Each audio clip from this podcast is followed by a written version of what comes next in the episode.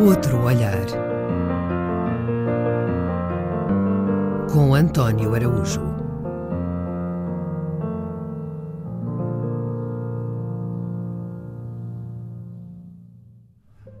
Verão quente de 1975.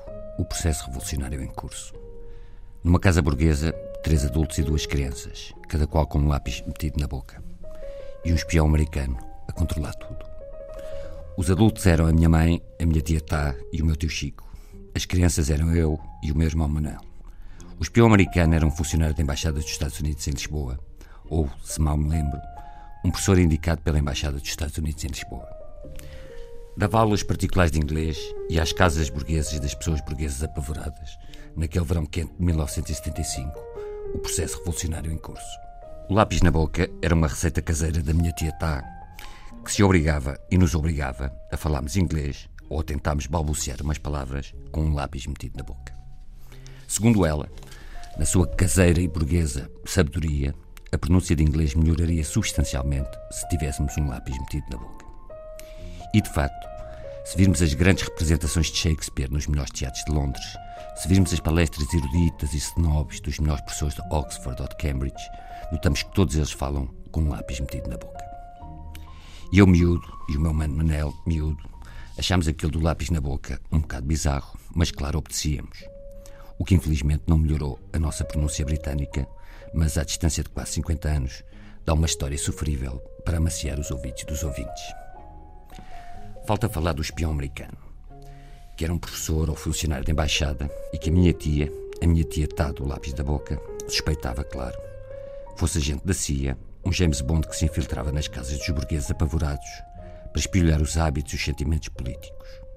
E, de facto, o senhor fazia muitas perguntas sobre a situação política e o que pensávamos do curso do processo revolucionário.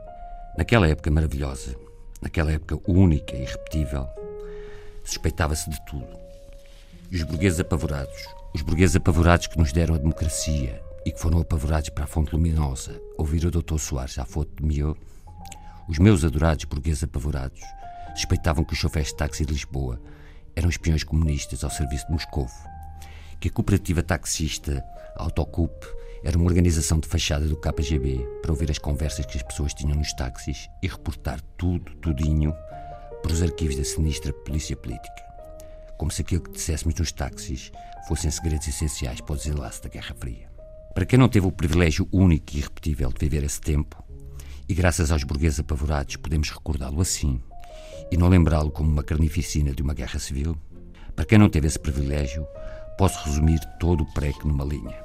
Esse foi o tempo em que a minha tia avó Francisca, uma senhora adorável com uns 80 anos, punha o despertador para as quatro da manhã para acordar e ouvir na rádio, sempre na rádio, um programa da Intersindical que passava essa hora e para assim ficar a saber o que dizia o inimigo.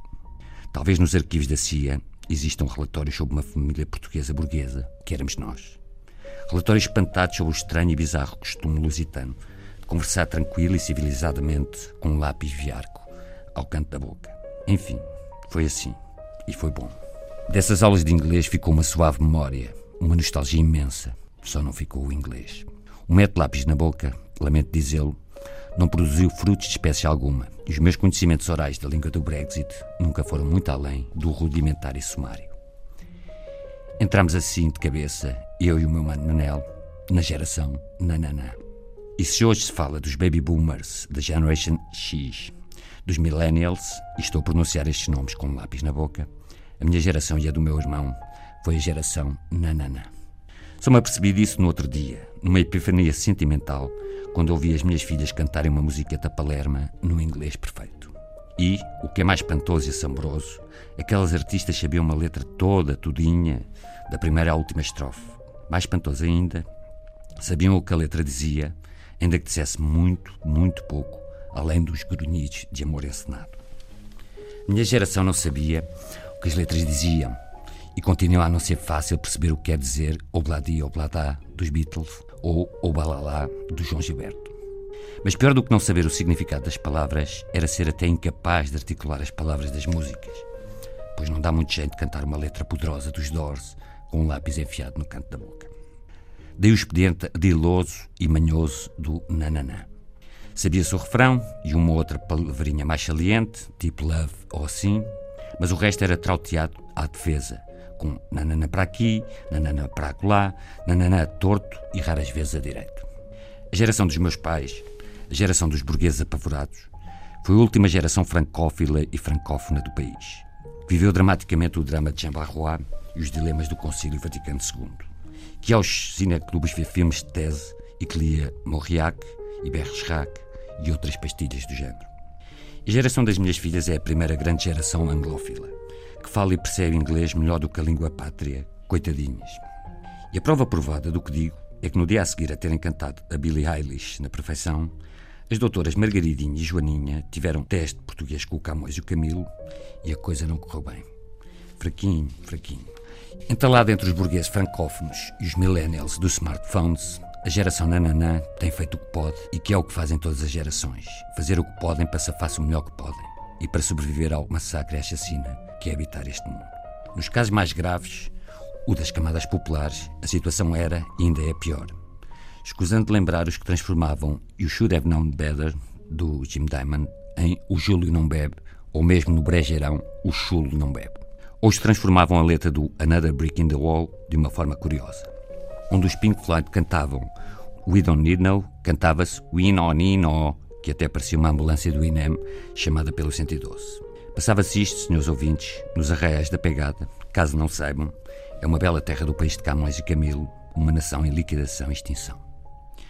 Suspeito que pouco ficará desta geração, que é a minha, e realmente não podemos levar muito a sério, uma geração que ficará conhecida na história por trautear nananã nas letras da música anglófona. Não fizemos a guerra da África nem a revolução.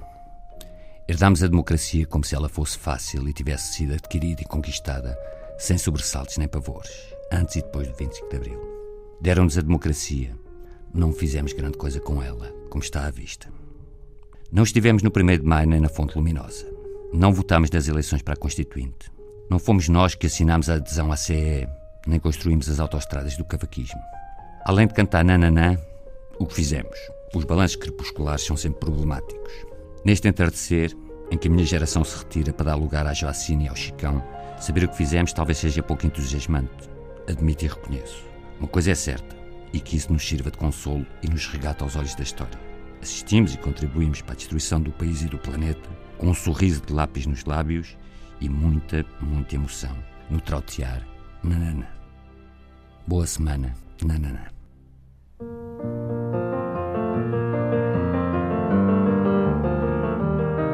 Outro olhar.